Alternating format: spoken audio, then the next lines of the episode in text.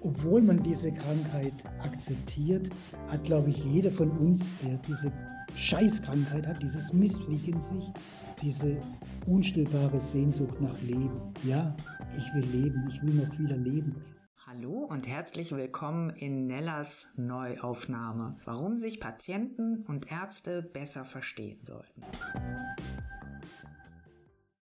Diesmal bin ich im Gespräch mit Arno Luig über seine Rauhnächte, sein aktuelles und neuestes Werk.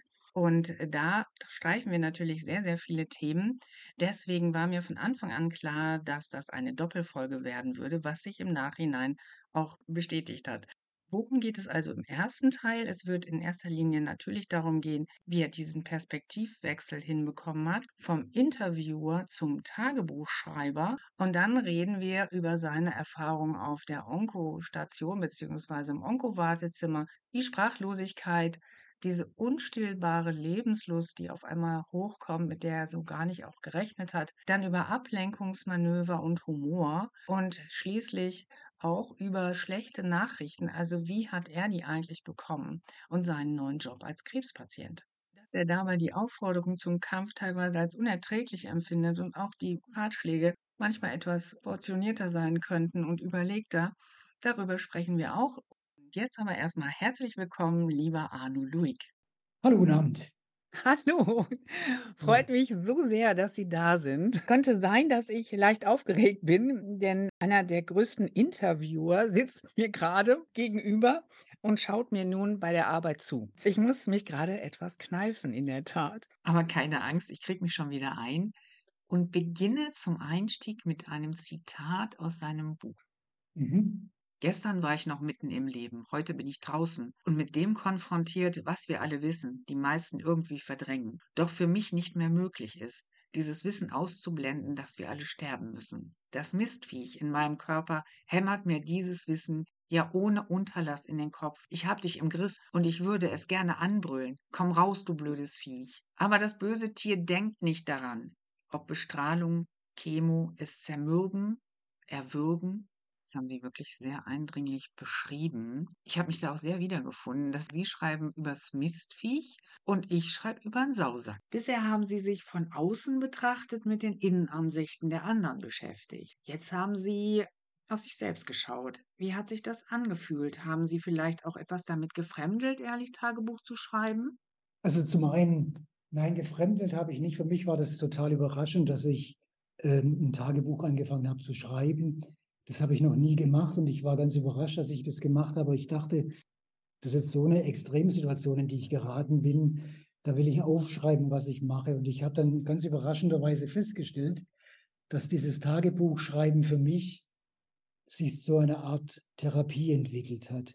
Und dieses Wundersame bei diesem Tagebuchschreiben war, dass ich während des Schreibens gar nicht ich ich war, sondern ich war da wie so ein Schauspieler. Ich habe da von außen auf mich drauf geguckt und während des Schreibens dieses Nicht-Ich-Sein hat mir ermöglicht, ganz offen und ehrlich über, so komisch das jetzt klingen mag, über meine inneren Gefühle zu schreiben, wie es mir geht, eine ganz radikale Innenansicht ähm, zu bewerkstelligen.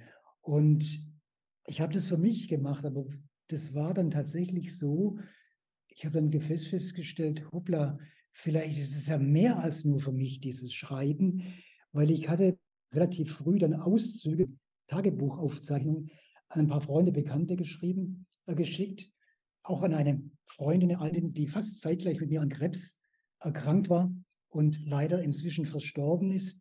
Und von ihrem Mann habe ich später erfahren, dass sie zu ihm gesagt hat, wenn du wissen willst, wie es in mir aussieht, wie es um mich steht, wie es mir geht, dann musst du lesen, was Arno schreibt. Und das war für mich so ein Punkt, da habe ich gedacht, hoppla, vielleicht kann ja mein Schreiben auch anderen, den viel zu vielen Menschen, die in einer ähnlichen Situation sind wie ich, helfen. Weil es ist ja so, dass diese verdammte Krankheit, diese Krebs, diese fiese, gemeine Krankheit ja oft zu einer Sprachlosigkeit führt. Einer Sprachlosigkeit führt selbst zwischen engsten Verwandten, zwischen Liebespaaren, Ehepaaren, weil diese Krankheit überfordert. Kenne ich auch sehr gut. Ich sage immer, das ist ja für alle Neuland. Absolutes Neuland und das, das überfordert in dem Sinne auch vor allem auch Angehörige, Freunde und Bekannte, weil diese Krankheit einen riesigen Angstfaktor. Werde ich vielleicht auch krank? Kann es mir auch passieren? Und diejenigen, die krank sind, die können oft nicht das, was mit ihnen passiert, was sie das erste Mal erfahren, diese wahnwitzige Dimension, diesen, Abgrund, in dem man plötzlich steht, das können sie oft auch nicht verbalisieren. Und so dachte ich bei mir, das, was ich da geschrieben habe, vielleicht hilft es. Und ich habe jetzt, ich bekomme viele Reaktionen auf mein Buch. Neulich hat mir eine Frau geschrieben, ihr Buch ist eine große Hilfe für mich. Sie geben meinen Gefühlen eine Stimme. Und so etwas freut mich. Ja, das ist herrlich, oder? Mhm. Also das, das finde ich auch immer so wundervoll, wenn man merkt, ja, man selber merkt dann auch, bin nicht allein damit, bin hier nicht der Falschfahrer auf der Autobahn, sondern es geht ganz vielen so, die haben ganz ähnliche Gefühle. Und was ich auch festgestellt habe, es ist so eine Erkrankung, die Ebenen egalisiert, sage ich jetzt mal. Also mhm. Putzfrau und Professor sind auf einmal auf einer Ebene, weil ähm, diese Ängste, die Sie ja auch beschreiben und diese Gefühle, die man da hat, die haben eben alle, also unabhängig von Position und Reichtum, es ist völlig egal. Jeder, jeder empfindet das ähnlich. Also ich habe da, um das aufzugreifen, diesen Gedanken, ich habe mal bei so einer Chemositzung habe ich eine Krankenschwester gefragt, eine Betreuerin, sagen Sie mal, warum arbeiten Sie eigentlich hier? Sie sind Tag für Tag mit todgeweihten Todkranken umgeben, ewige Trauer. Äh, wie halten Sie das aus? Da sagt sie, ja, wissen Sie, das Schöne ist für mich hier, die Menschen, die bei uns sind, die sind alle echt. Da gibt es kein Shishi mehr, kein Verstellen. Die sind alle in einer existenziellen Krise. Und hier in diesem Raum, wo wir jetzt sind, da spielt sich im Grunde Wahrheit ab. Da verstellt sich kaum mehr jemand, weil dieser Angriff, der auf einen stattfindet, der trifft alle und der ist so fundamental, dass er einen erschüttert. Also für mich war das beispielsweise so, als ich diese Krebsdiagnose bekam, aus absolut heiterem Himmel. Ich war ja in meinem ganzen Arbeitsleben keinen einzigen Tag krank. Ich habe nie, da war das baff, wie wenn so eine Schranke runtergeht. Rums. Es war ein Schock. Es hat mich quasi aus den Schuhen gewirbelt. Und ich fühlte mich in gewisser Weise so, und das ist schwer zu vermitteln, dieses Gefühl, aber ich fühlte mich so, als ob ich bei einem Kreuzfahrtschiff bei einer Party wäre, da wird geredet, getanzt, gelacht und plötzlich stürze ich über Bord in das tiefe schwarze Wasser. Ich falle auf das Wasser zu, ich falle in das Wasser und ich höre noch das Lachen der Feiernden, das Klirren ihrer Gläser auf dem Schiff und ich sehe, wie das hell beleuchtete Schiff mit den Fröhlichen weiterfährt und am Horizont verschwindet. Doch ich selbst bleibe in diesem dunklen, kalten Wasser zurück. So ist das Gefühl, das ich hatte und zum Teil ge gelegentlich auch noch habe.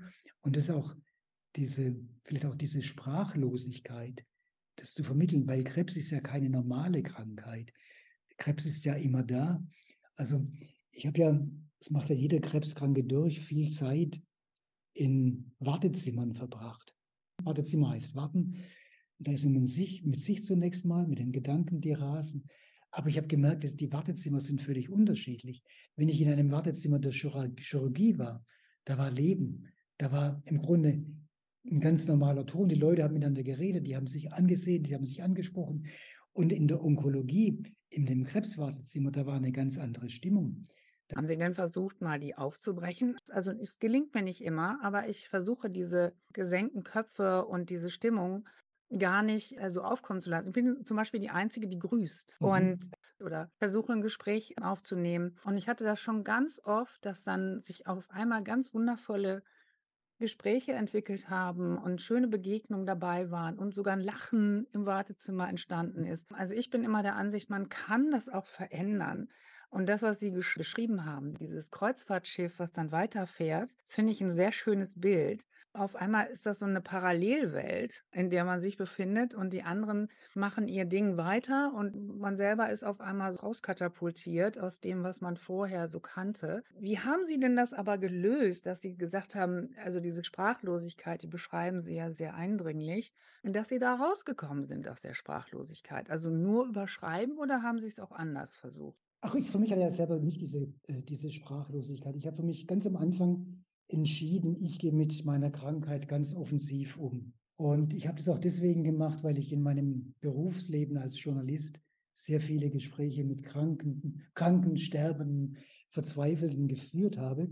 Und diese Gespräche, die haben mich jetzt bei meiner eigenen Krankheit, bei meiner eigenen existenziellen Situation sehr geholfen. Und die haben mir geholfen, zum einen dass ich diese Krankheit akzeptiert habe, dass ich mit meinem Schicksal nicht hadere, dass ich gesagt habe, ähnlich wie der Ex-Oberbürgermeister von Stuttgart, Manfred Rommel, den traf ich, der hatte, war schwer erkrankt an Parkinson und ich traf ihn kurz vor seinem Tod und ich habe ihn gefragt, wie es ähm, für ihn war nach dieser Diagnose und der hatte eine wahnsinnig schöne Lakonie. Ähm, der sagte zu mir, ich kann es doch nicht ändern, also rege ich mich nicht auf. Und ich hätte ja diese Krankheit viel früher bekommen können, sagte er. Und er hatte eine große Ruhe und auch einen Humor beispielsweise. Er sagte dann im Gespräch zu mir über sein Leben und sein mögliches Sterben. Das Steuerrecht, sagte mir der Schwerkranke bei unserer Begegnung, verdirbt den Erben langsam jede Freude am Sterben. Und und dann frage ich nochmal, sagen Sie mal, war das nicht ein Schock für Sie, diese Diagnose zu bekommen? Und sagt er, nein, Parkinson ist ja eine ehrenwerte Krankheit. Syphilis wäre viel schlimmer. dieses, äh, das fand ich so, diese Souveränität, fand ich, diese Lakonie fand ich ganz gut und die hat mir geholfen. Aber ich muss sagen, obwohl Rommel diese Lakonie hatte, hatte er gleichzeitig, und deshalb ich auch, eine wahnwitzige Sehnsucht nach Leben. Obwohl man diese Krankheit akzeptiert, hat, glaube ich, jeder von uns, der diese Scheißkrankheit hat, dieses Mistviech in sich, diese unstillbare Sehnsucht nach Leben. Ja, ich will leben, ich will noch wieder leben. Ich habe in Königsbronn einen schönen Garten. Den will ich noch lange sehen. Ich will noch sehen, wie nächstes Jahr die Tulpen blühen. Ich pflanze am kommenden Montag dort einen Baum. Ich nenne ihn meinen Lebensbaum. Ich will oh, wie schön. Baum, ja, wie schön. Ja, ja nicht total ich will, diesen Baum noch, ich will diesen Baum noch wachsen sehen. Und so baue ich mir auch vielleicht illusorisch, aber doch voller Hoffnung so Krücken, Stützen. Ich will mir Mut machen, Kraft. Und ich will nicht diese Düsternis, die um einen ist, die ja fast latent um einen ist. Ich will nicht, dass sie mein Leben bestimmt. Ja, da da sagen Sie was. Also dieses diese Schwere, da rauszugehen, also für mich ist das auch immer, ja, so eine Herausforderung, so eine Leichtigkeit. Also, erinnert mich auch an diese Szene mit Ihrer Frau, wo sie dann sich erwischt hat dabei, dass sie einen Moment der Leichtigkeit hatte und sich dabei sozusagen ertappt hat, dass sie auch noch ein Liedchen trällerte und dann bei Ihnen zu Hause, ja, über sie hinweg, äh, ja, so raufgeplumpst ist, sage ich jetzt mal so in meinen Worten, ja und geweint hat und sich quasi geschämt hat, dass sie jetzt auf einmal fröhlich war. Es durfte ja, konnte ja gar nicht sein. Die Situation war ja so schlimm. Und wie konnte es denn sein, dass sie auf einmal singt? Sie hat mitgesungen, das war schön für sie. Ich glaube nicht, dass sie sich geschämt hat. So dieses Gefühl, ja, diese Leichtigkeit, diese Unbeschwertheit und diese grenzenlose Sehnsucht nach, Sehnsucht nach dieser Unbeschwertheit, die kurz vorher noch da war ja. und die ganz selbstverständlich war, ähm, dass man nie wieder haben will und dass die weg ist. Und ja, das ist, glaube ich, ich weiß nicht, wie Sie es empfunden haben in diesem Buch, sicherlich eine anrührend berührende Szene emotional. Ich habe diese Tagebuchaufzeichnungen gemacht, ohne einen Gedanken an Drittleser oder Drittleserinnen, sondern ich habe das für mich gemacht. Und ich glaube, wenn ich an einen Drittleser gedacht hätte oder Mitleser gedacht hätte, dann hätte dieses Buch nicht diese Intensität die es oft hat und auch diese Intimität und diese Offenheit und Ehrlichkeit. Und ich glaube, das macht es jetzt auch das Besondere aus in gewisser Weise. Ich schon sehr radikale Innenansicht von meinen Hoffnungen, Träumen, Ängsten. Witzige ist ja, ich meine, das wird ja immer so beschrieben, schonungslos, radikal. Ich habe es zum Beispiel gar nicht so empfunden. Also hatten, Mhm. wir hatten schon mal im Vorgespräch darüber gesprochen. Ich fand es eher eine sehr erfrischende Klarheit und so diese Schnörkellose. Und was ich auch gut fand, waren halt diese Ablenkungsmanöver. Das sa- sagen Sie ja selber auch, dass Sie dann nochmal in Ihr Schaffen so auch nochmal zurückgehen und bestimmte Situationen oder Interviews auch nochmal rausholen oder auch den Abschiedsbrief vom Stern oder die Sache mit Georg Elser und dann auch äh, beschreiben, wie Steinmeier dann in Königsbronn auftauchte, wo ich ja sehr gelacht habe. Da, muss, da musste ich so lachen, wie Sie beschreiben, dass er dann in diese, in diese angebliche Menge hineingrüßt und nur Sie und der, das Fahrrad waren da. Er machte das eben für die Kameras. Und Georg Elser war der erste Attentäter von Hitler. Ja, das hat ja nicht funktioniert. Und der Mhm. ist von der Geschichte ja nicht so beachtet worden, wie Stauffenberg. Und äh, das fand ich A, toll, dass ich das nochmal klar gemacht habe und Sie mich an diese Geschichte erinnert haben. Und auf der anderen Seite, Sie haben ja einen wirklich wundervollen Humor, den ich ganz, ganz toll finde. Mein Mann ist reingekommen und sagte, was hast du denn? Das ist doch, du liest doch Rauhnächte. Kannst du denn da lachen? Ich sage, doch, das ist total komisch. Ja, also das fand ich sehr schön. Und wie Sie da, wie gesagt, diese Ablenkungsmanöver immer wieder so reinstreuen. Das finde ich auch gut, weil das so ehrlich ist, weil es nicht so ist, dass ich mich jetzt dauerhaft mit Schmerzen, mit Albträumen, Ängsten, mit Situationen im Krankenhaus, mit Begegnungen, die mir vielleicht auch was ausgemacht haben und so. Das ist es ja Gott sei Dank nicht. Es ist nicht so eine Aneinanderreihung von schweren Ja, ich Situationen, ne? bin ja schon vom Grund her äh, einerseits ein Mensch, der ernst auf die Welt guckt, die aus den Fugen gerät.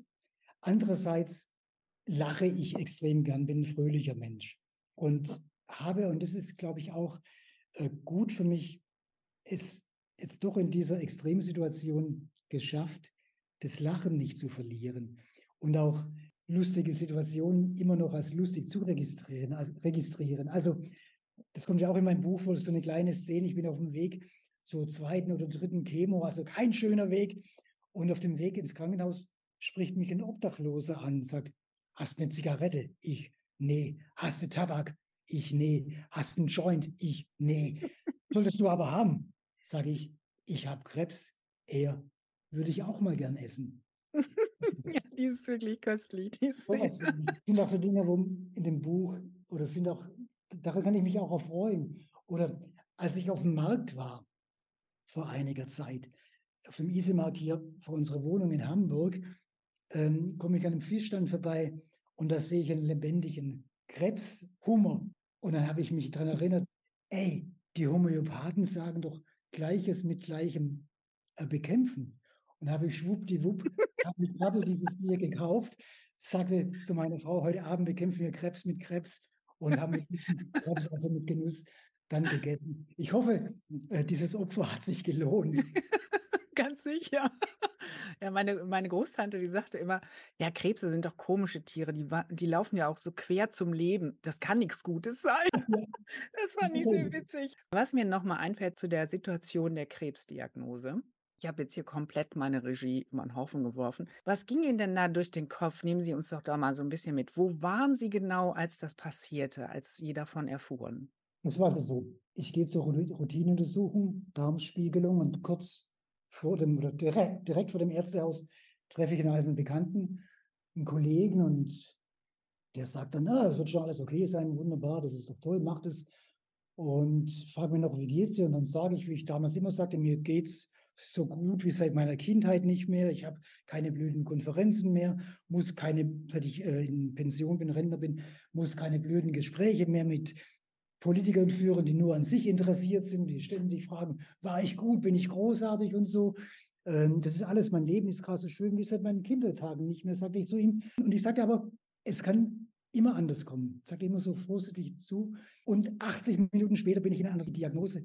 Und diese Momente der, der Darmspiegelung oder danach, die hatten schon Elemente des absurden Theaters. Also ich war sediert worden und als ich aufwachte, nahm mich der Arzt aus diesem Aufwachzimmer hin in sein Besprechungszimmer und auf dem Weg dorthin sagte ich, großartig, tolle Sache, diese Sedierung. Warum verdammt nochmal Hilfe Menschen, die sterben wollen, nicht und ihr Leiden vielleicht sehnlichst verkürzen möchten, nicht mit so einem Mittel. Hunde schläfert man menschlich ein, sagte ich, aber der Mensch muss am Ende seines Lebens oft leiden wie ein Hund.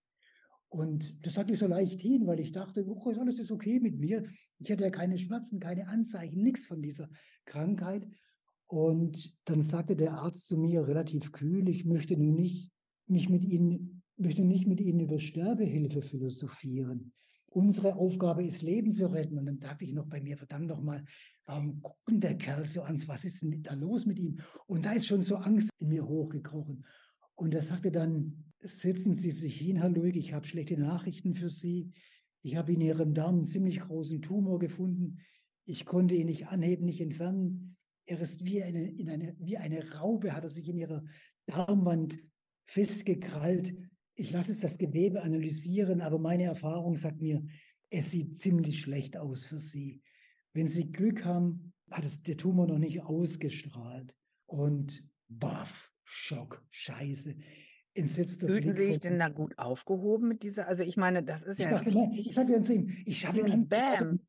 Und der Arzt, und der sagte dann zu mir, so leicht hin, äh, das ist nun nicht unbedingt der Todesurteil. Und das war, muss ich sagen, schon, boah, vielleicht gibt es keine richtige Möglichkeit, so eine schlechte Nachricht zu überbringen. Aber das war äh, schon, sage ich mal, eine der heftigsten Momente in meinem Leben. Also das finde ich schon sehr krass, muss ich sagen. Also das, ich habe das zwar auch so, so ähnlich ja bei Ihnen gelesen, aber wenn Sie das jetzt nochmal so erzählen, da bleibt mir trotzdem wieder der Mund offen stehen. Das kann doch wirklich nicht wahr sein. Und ich hatte schon vor längerem ein, ein Gespräch mit Professor Sehuli und der hat auch ein Buch rausgebracht, wie überbringe ich als Arzt äh, schlechte Nachrichten. Das wird auch gelehrt. Ich weiß jetzt nicht, wie alt Ihr Arzt war, der, der Ihnen das so um die Ohren gepfeffert hat. Aber wenn man sich damit beschäftigen möchte, gibt es durchaus Wege und es gibt auch Leitfäden, wie man das machen kann. Und das war sicherlich ein absolutes Negativbeispiel. Ich finde das ganz schrecklich. Ja, aber ich habe so ein paar kranken Krebspatienten mitgekriegt, dass dieser Moment, wo diese Botschaft einem übermittelt wird, dass da offensichtlich auch die Ärzte psychologisch überfordert sind oft kommt die Aussage relativ hart. Also ich habe ja ein Gespräch gemacht mit diesem Kinderpädagogen Wolfgang Bergmann, der an Krebs, Knochenkrebs gestorben ist. Und er sagte zu mir, er saß in einem Café und da hat er den Anruf bekommen von seinem Arzt und der Arzt hat gesagt, Herr Bergmann, Sie haben Knochenkrebs, wenn Sie Glück haben, leben Sie noch ein Jahr. Baff, der saß in einem Café, Sonne, war fröhlich und dann kam diese Aussage von seinem Arzt. Also ich glaube, Sowas kann durchaus öfters passieren. Das stimmt, aber jetzt mal ganz ehrlich, wenn ich als Arzt in der Onkologie tätig bin, dann hm. muss mir klar sein, dass ich öfter solche Nachrichten überbringe. Und dann sollte es doch mein Interesse sein, das äh, irgendwie so rüberzubringen, also so wie ich es mir auch vorstellen würde, da wünschen würde, dass man mir solche Nachrichten übermittelt. Ich weiß nicht, reicht da die Fantasie nicht bei manchen. Ich meine, ich habe schon oft über Empathie und so gesprochen. Und ich habe irgendwann mal gesagt, eben mir würde schon reichen, wenn Ärzte gut zuhören, respektvoll mit mir umgehen, auf, mein, auf meine Nachfragen auch reagieren. Empathie ist so eine Sache, das kann man, glaube ich, nicht verlangen. Das kann man auch nicht gut lernen. Also das hast du oder das hast du eben nicht. Und wenn du Glück hast, gerätst du an einen, der das kann. Dann kannst du dich aber sehr freuen. Aber wie ging es denn dann weiter? Also nachdem sie das dann hatten, habe ich auch Ähm, gelesen, da gab es ja verschiedene Therapievorschläge, durchaus diametral entgegengesetzt. Das ist ja auch nicht einfach. ja, das, eigentlich ging es dann schon äh, die weitere Behandlung und wie die weitere äh, Abfolge von Gesprächen, Beratungen und was weiß ich was alles. Das war dann schon sehr gut. Also die Ärzte, die haben sich schon sehr bemüht um einen. Ähm, zunächst ist es ja mal so, Sie haben ja plötzlich mit dieser Diagnose einen neuen Hauptberuf der Hauptberuf ist plötzlich Krebs, Patient sein oder krank sein oder mit was sie gar nicht wussten, dass sie krank sind. Und da kommt ja dann tatsächlich diese Abfolge von vielen, vielen Gesprächen. Und bei manchen Gesprächen war ich schlichtweg überfordert. Also da habe ich dann gemerkt, ich ging zu vielen Gesprächen oder mit meiner Frau und das war gut, da jemand dabei zu haben, weil ich, der ich ja ein Interviewer bin, war plötzlich nicht mehr in der Lage, Fragen zu stellen, weil das, was auf mich einprügelte, Also die möglichen Perspektiven, die mir skizziert wurden, die möglichen Nebenwirkungen von Bestrahlung, von Chemotherapie, die möglichen Aussichten auf mein künftiges Leben, äh, das war zum Teil so heftig, dass ich nicht in der Lage war, Fragen zu stellen, dass ich dann da saß, beispielsweise in einem Arztzimmer, da war Arzt, meine Frau, ich, aber ich war irgendwo oben im Raum entschwebt und habe auf diese Personen runtergeguckt, die über mich redeten und ich war im Grunde weg. Und das war schon sehr extrem. Und ich habe mich auch aufgrund von dieser Diagnose dann schon verändert. Also zunächst mal hat sich das so ausgedrückt, dass ich beispielsweise ein paar Tage nach meiner Diagnose bin ich auf den Markt in, gegangen, da wo ich das in Krebs gekauft habe später. ja. ähm, und ich habe gemerkt, ich bewege mich anders. Ich gucke die Menschen nicht mehr an. Ich gucke vor mich hin. Ich bewege mich langsamer. Und ich musste nach so 10, 15 Metern musste ich von dem Markt runtergehen. Ich habe nicht mehr die Kraft gehabt, mich da zu bewegen, weil es war einfach nicht möglich. Und dann bin ich an einem Werbereiter vor einem Laden vorbeigekommen und auf diesem Werbereiter stand dieser Quatschspruch, Spread your love, verbreite deine Liebe. Und ich hatte den Gedanken, scheiße, ich habe in mir einen Spreader, einen etwas da verbreitet, andere Dinge, die unkontrollierbar sind. Und so war ich plötzlich viel empfindlicher, fragiler gegenüber meiner Umwelt. Und ich habe auch gestaunt, gestaunt, wie weit es alles ging. Also beispielsweise habe ich dann ein paar Wochen nach meiner Diagnose, kam im Fernsehen Simon Garfunkel und die sangen dieses wunderschöne Lied Sound of Silence. Und da kommt diese Szene vor, dieses Liedzeile vor, Silence like a cancer grows. Und ich habe diese Liedzeile schon zigtausendmal mitgesungen und nie etwas dabei gedacht.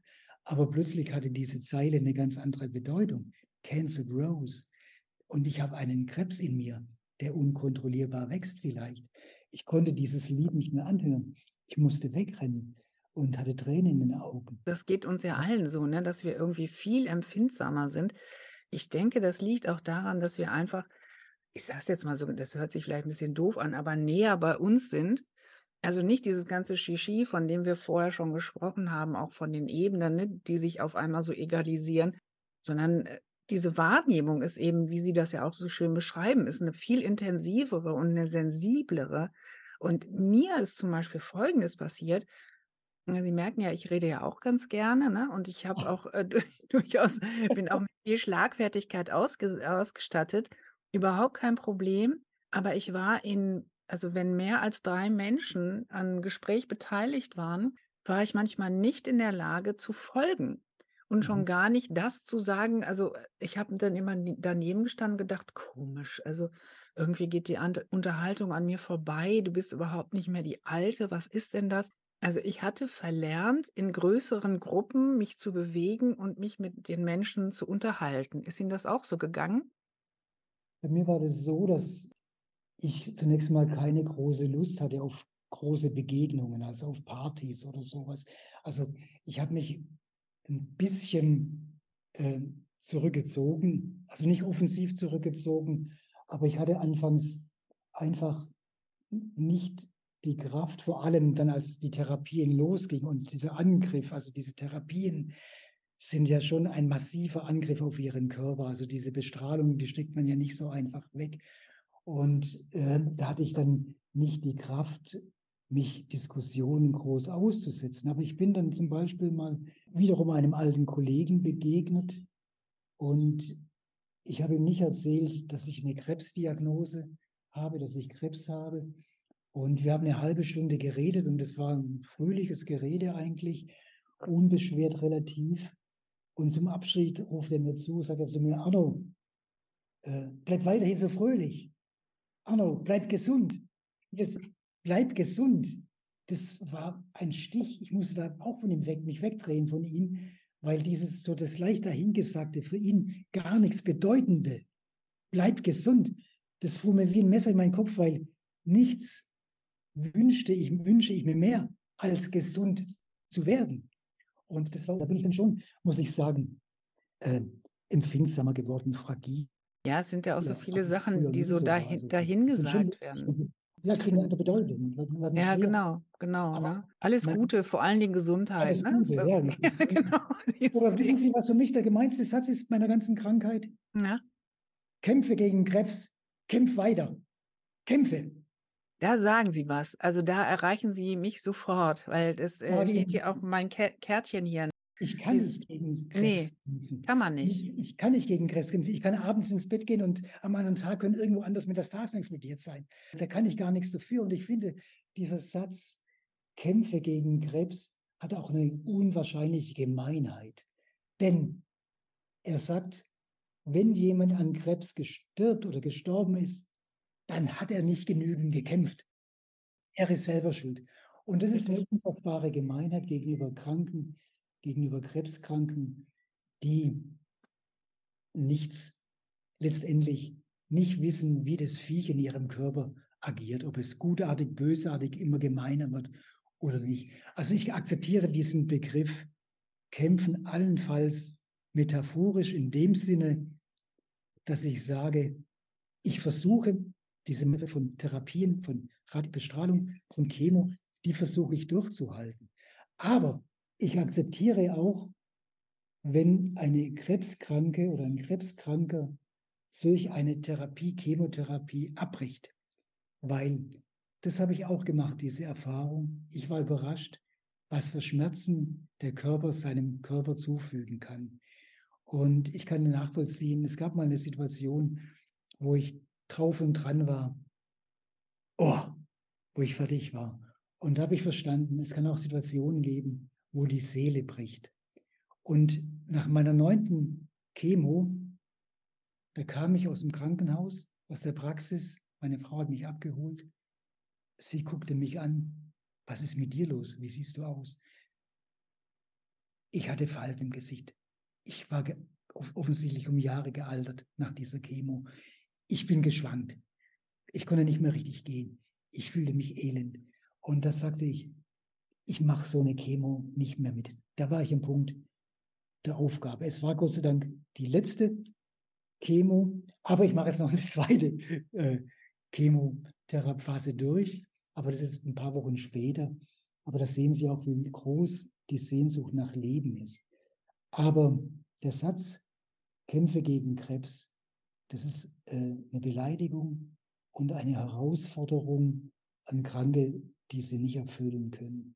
Ja, also da, da bin ich zu 1000 Prozent bin ich dabei Ihnen. Ich ertrage dieses Wort nicht mehr. Am Anfang habe ich das noch so durchgewunken. Da ist man ja auch durchaus etwas äh, mit anderen Dingen beschäftigt. Aber wie Sie eben sagen, wenn jemand dann verstorben ist, dann hat er halt, er hat das ja nicht gewollt, so richtig. Er hätte ja nur ein bisschen mehr kämpfen müssen. Dann hätte er schon geklappt, ne? Oder er hat den Kampf verloren. Dann denke ich immer, was für ein, was für ein ungleicher Kampf, äh, was, was über, das ist kein Kampf. Und außerdem, wie anstrengend. Also wenn ich jetzt ständig im Kampfmodus sein muss, furchtbar, möchte ich nicht. Ich möchte Lebensqualität haben, das, was Sie ja auch beschreiben, dieses, diese Lust auf Leben. Übrigens, das Wort Lebensqualität kannte ich vorher in meinem Wortschatz so gar nicht. Das habe ich erst seit der Krebsdiagnose. Dann weiß ich auch, was das heißt. Also vorher habe ich einfach mein Ding gemacht und alles so genossen, wie es dann da war. Und als das dann weg war, habe ich gemerkt, oh, dafür gibt es ja eine Bezeichnung. Das nennt sich Lebensqualität. Ja, die hätte ich gerne wieder. Ja, ne? Lebensqualität und Lebensfreude und alles gern. Und noch etwas ist ein ähm, Problem. Das ist, ja, es ist schwierig. Das heißt, ne, ich möchte es nicht als Problem zu be bezeichnen, aber viele Freunde und Bekannte, wenn sie mitkriegen, oh, er hat Krebs, da kommen sie auf dich zu und sagen, mach dies, mach jenes, mach eine Misselzweigtherapie, Leinöltherapie, geh nach Freiburg, geh nach Ulm, geh nach Stuttgart, geh nach Tübingen. Ach, Heidelberg ist ganz großartig. Das sind die absoluten Profis. Und es kommen ganz viele Ratschläge. Äh, iss kein rotes Fleisch, trink kein Alkohol, mach dies, jenes nicht. Äh, iss weniger, wenn du viel isst, dann wird dein Krebs größer. Äh, iss viel, das stärkt deinen Körper, dann wird dein Krebs kleiner. Es kommen ganz prasseln Ratschläge auf sie ein, die einen auch dann irgendwann überfordern. Ja, und das kenne ich auch zu gut, ja. Auch mhm. was das Essen angeht, das fand ich dann auch ganz gut. Ähm, ich habe dann alle meine Ärzte, die ich dann kennenlernen durfte und musste, habe ich gefragt, sagen Sie mal, was soll ich jetzt machen? Ich kriege so viele Ratschläge. Und das fand ich ganz gut. Alle Ärzte sagten, warum sollen wir ihnen große Verbote aussprechen? Ihr Problem wird sein, dass sie bei diesen Therapien den Appetit verlieren. Sie sind eh so schlank, sie dürfen kein Gewicht verlieren. Also essen Sie, was Sie wollen. Sie müssen vor allem Lebensfreude, Ihre Lebensfreude bewahren. Wenn wir Sie jetzt mit Verboten überhäufen, dann verlieren Sie Ihre Lebensfreude. Und wenn Sie Ihre Lebensfreude verlieren, dann verlieren Sie alles im Grunde. Und so fand ich das dann ganz gut, was die Ärzte mir empfohlen haben. Und ich habe auch gemerkt, dass dein eigener Körper sehr sensibel reagiert. Er sagt selber, das ist nicht gut für dich. Ich saß mal bei einem Abendessen, tolles Abendessen, mich angestrengt, es gut zu machen. Ich fühle mich im Nebenberuf als Koch. Ich koche gerne, immer, raffiniert, ja, immer raffinierter gekocht und ich saß bei einem tollen Essen und plötzlich habe ich kein bisschen mehr runtergebracht. Alles hat nur noch Seife geschmeckt. Ich musste das Essen wegschieben. Nein, ich musste das Essen wegwerfen, was ich nicht kann, weil ich bin nachrisch erzogen. Essen darf man nicht wegwerfen. Aber ich musste es wegwerfen. Da war Ekel total. Alles hat nach Seife geschmeckt. Und also der Körper sagt einem schon irgendwann, was gut ist und was nicht gut ist. Ja, der Körper ist der Boss, ne? Also das ist so in ganz vielen Belangen so. Nicht mehr Herr im eigenen Haus bei dieser Ja, Bank. genau, genau, so sieht es auch. Da ist auch immer viel Unsicherheit dabei, das muss man aber ja, auch mal sagen. Ich mache da überhaupt keinen Vorwurf. Was ja auch in den Kontext ganz gut passt gerade, ist die Sache, wie die Freunde darauf reagiert haben. Ne? Einer schrieb, glaube ich, das ist mir zu intim. Und der andere, äh, ich weiß gar nicht, ob sie irgendwo auf den Kärtchen stehen. Ich denke, dass auch alle guten Worte einen nicht wirklich weiterhelfen. Deshalb lasse ich es. Äh, das ist nicht gut. Die Reaktionen waren schon zum Teil spektakulär. Also am Anfang war die Betroffenheit sehr groß bei Freunden, Bekannten oder ist auch immer noch sehr groß. Und alle sagten, ja, wenn du was brauchst, komm auf, komm auf mich zu, wir helfen dir. Und da kam wirklich, und das war ein sehr, sehr schönes Gefühl, so ein Wärmestrom auf mich zu. Und ich fühlte mich aufgehoben. Aber ich habe auch die Erfahrung gemacht, als sich die Krankheit hingezogen hat, es gedauert und gedauert hat, dass die E-Mails nachließen, ganz dramatisch gegen die Telefonate zurück. Und ich habe die Erfahrung gemacht, dass diese Krankheit leider Gottes einen einsamer macht, eben weil diese Krankheit offenbar einfach diesen Überforderungscharakter hat. Also auch diesen riesigen Angstcharakter. Also Krebs wird ja wirklich als Geisel gesehen. Also Krebs wird ja automatisch mit Tod assoziiert, obwohl es nicht unbedingt sein muss, äh, der Tod. Aber dieser Angstfaktor, der da ist, der lässt viele verstummen. Und deswegen habe ich auch dieses Buch dann letztendlich geschrieben, um diese Stummheit zu durchbrechen zu helfen. Dieser Angstfaktor aber ist ja auch begründet. Also jeder zweite Bundesbürger muss mit einer Krebsdiagnose rechnen in seinem Leben. Und es ist ja schon eine horrende Zahl. Ja, aber wissen Sie, das Ding mit dem, mit dem Angst haben, also ich, ich sage auch immer zu allen anderen, ja, ist doch logisch, dass man sich da nicht mit befasst. Wenn man gesund ist, macht man das nicht. Und das ist auch gut mhm. so, dass man das nicht tut. Und dass man aber dann irgendwann auch weiß, wie man damit dann umgehen kann. Aber das lernt man derzeit. Und das Ding ist auch einfach, wenn man das im näheren Umfeld erlebt, dann äh, kommen auf einmal so Fragen an einen selber. Ich glaube, wir hatten es eingangs auch. Also wie ist das denn mit meinem Tod? Wie möchte ich es denn haben? Oder welche Fragen würde ich mir denn jetzt stellen? Wie würde ich mich denn jetzt fühlen?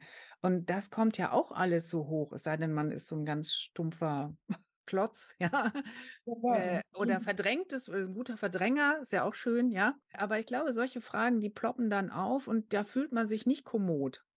Ja, das ist klar. Also das ist ja so, in meinem Fall nie krank gewesen, irgendwie denken, huch, ich werde sicherlich sehr alt und ich werde gesund sehr alt und mir wird es noch 10 Jahre, 15, 20, 30 Jahre lang sehr gut gehen. Aber plötzlich, bam, kommt diese Schranke runter auf sie und da ist dann plötzlich in der Gedanke, was bringt die Zukunft? Plötzlich ist diese Zukunft, auf die sie bisher gedankenlos, unbeschwert zumarschiert sind, ähm, ist mit Angst behaftet. Äh, was bringt Ja, und dieses? so zu dieser Horizont ist also oder der Zeitstrahl ist so zusammengeschnalzt. Wie lange ist die Zukunft für mich geschrumpft? Schrumpf. Wie lange darf ich noch leben? Und da habe ich mir gesagt, einen bestimmten Punkt, ich lasse die Zukunft einfach auf mich zukommen, diese ungewisse Zukunft. Und sie kommt ja eh nicht. Und wenn sie kommt, wird sie vielleicht völlig anders sein als erwartet. Und vielleicht ist dieses Nichtwissen ja eine Gnade. Es ist auf jeden Fall, finde ich, tröstlich, nicht zu wissen, was auf einen zukommen kann. Ich will mich einfach nicht der Verzweiflung hingeben. Aber gleichzeitig sind wiederum so mentale Veränderungen in einem. Also früher, wenn ich mit meiner Mutter am Familiengrab stand, meine jüngere Schwester ist an der ALS gestorben, sagte meine Mutter so ab ihrem 82., 85. Lebensjahr, Dorothee, bald werde ich, werde ich bei dir sein, also in dem Grab.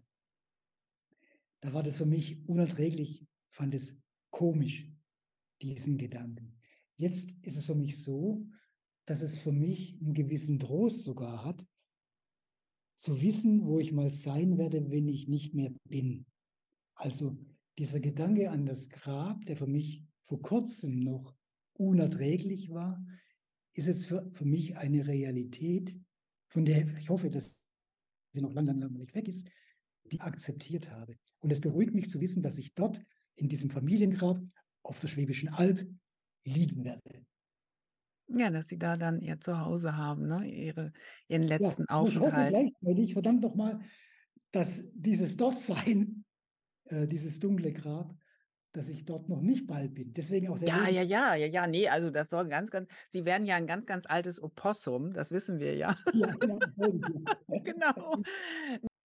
Was ich auch sehr lustig fand, war dieses Zitat: „In der Rüstung sind sie fix, im Gesundheitswesen machen sie nix oder Mhm. tun sie nix.“ Da war auch wieder so 'n so 'n Punkt, wo ich gedacht habe, sehr cool auf 'n Punkt gebracht. Ja, auch da habe ich Ja, wieder das sehr lachen müssen. Das war, glaube ich, in der Szene, wo sie auf 'n CT gewartet haben und das irgendwie ewig dauerte. Also, eine gefühlte Ewigkeit. Ja, das war schon eine Verrücktheit. Das ist wir leben ja in Deutschland. Das ist ja ein reiches Land, eine führende Industrienation. Und man lebt ja in dem Gedanken, bei uns funktioniert alles mehr oder weniger. Wir wissen, es funktioniert nicht. Man muss ja nur die Deutsche Bahn angucken, da funktioniert ja gar nichts. Aber da kommen Sie ins Krankenhaus und das heißt, um 7:30 Uhr ist die Operation. Also, es ging darum, dass mir dieser Port, also Katheter, eingepflanzt wird, um dort später diese Giftheilstoffe in meinen Körper reinlaufen la lassen zu können bei der Chemo. 7:30 Uhr sollte die Operation stattfinden. Irgendwann um 8 Uhr werde ich holt mich 'n Pfleger ab, schiebt mich Richtung OP. Sein Telefon klingelt, ich werde wieder zurückgeschoben. Dann beim zweiten Mal ist es wieder so gegangen, da sage ich: „Was ist 'n los?“ Und dann sagt er: „Lesen Sie keine Zeitung? Wenn Sie Zeitung lesen würden“ sage ich: „Ich lese Zeitung. Dann wüssten Sie doch, wir haben keine Pflege Pflegenotstand, ich bin auch bald fertig, ich halte es nicht mehr aus.“ Und so ging das viermal hin und her.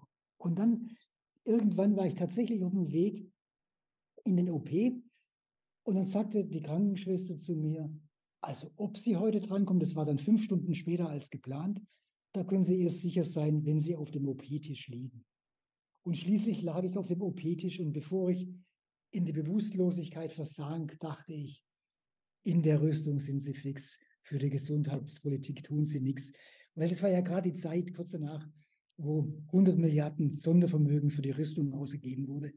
Und da dachte ich: „Mein Gott, nach Corona, nach allem, wir haben einen so eklatanten Pflegenotstand, Notsituation in Krankenhäusern. Das kann doch nicht sein. Warum tut man für diese Kranken in diesem so reichen Land so wenig?“ Und das finde ich Ja, erschreckend. unverzeihlich, Ja, ja, unverzeihlich ist 'n schönes Wort, ja.